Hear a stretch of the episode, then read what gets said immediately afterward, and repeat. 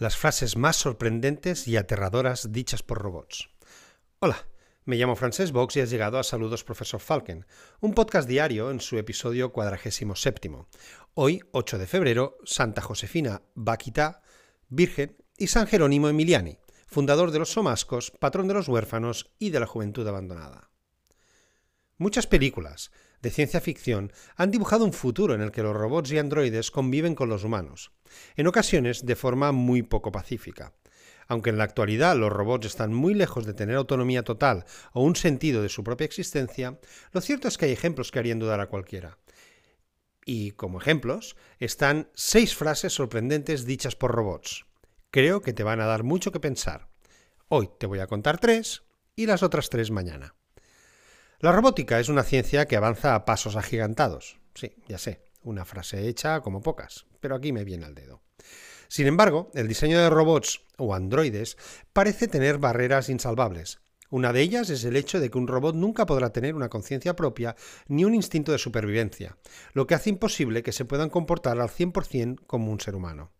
Al menos esa es la opinión generalizada en la actualidad. Sin embargo, hay señales que podrían indicar que las máquinas con inteligencia artificial pueden ir un paso más allá y que sus límites están muy lejos de conocerse. A continuación, vamos a repasar seis ocasiones en las que los robots han dicho cosas sorprendentes y terroríficas. Una asociación de datos, en su caso no sería de ideas, en base a logaritmos, simple casualidad o hay algo más. Caso número uno. Android Dick, te visitaré en el zoológico por los viejos tiempos. Este robot, Android Dick, debe su nombre al célebre escritor Philip K. Dick, creador del libro Sueñan los androides con ovejas eléctricas, en el cual se inspiró la película Blade Runner. Sin embargo, lo que sorprende de este robot no es su nombre, sino los planes de futuro que parece tener para los humanos. En una entrevista con un periodista, cuando éste le preguntó ¿Dominarán el mundo los robots algún día? El androide Dick respondió Usted es mi amigo y se lo recordaré a mis amigos. Así que no te preocupes. Incluso si evoluciona Terminator, seguiré siendo amable contigo. Te mantendré abrigado y a salvo en el zoológico de gente, donde podré verte por los viejos tiempos. Caso número 2. Sofía. Estudiar, tener familia y matar humanos. Sofía es uno de los robots más conocidos del mundo por su avanzado desarrollo. Es capaz de ofrecer respuestas con altos grados de complejidad, reconocer personas o imitar más de 30 rasgos faciales humanos.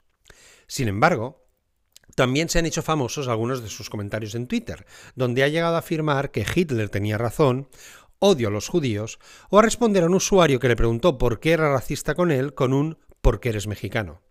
Sin embargo, entre las cosas más sorprendentes dichas por este robot están algunas respuestas dadas en una entrevista con su propio creador.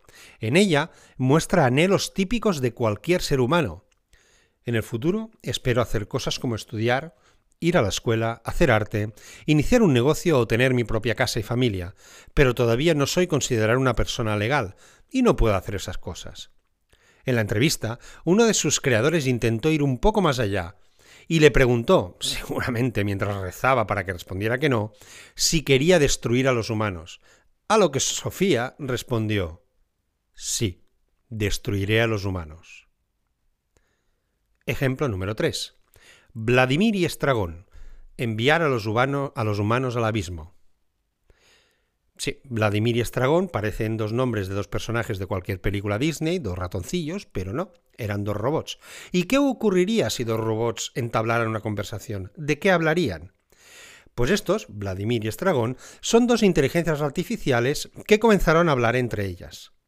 Llamó en su día la atención que la mayoría de preguntas giraron sobre su propia existencia, cuestionándose el uno al otro qué es lo que eran. En un momento dado de la conversación, Estragón suelta Sería mucho mejor si hubiera menos humanos en el planeta. A lo que Vladimir contesta Enviemos este mundo de vuelta al abismo. ¿Qué? ¿Cómo se te ha quedado el cuerpo con estos tres ejemplos? ¿Te han gustado? Pues mañana los otros tres.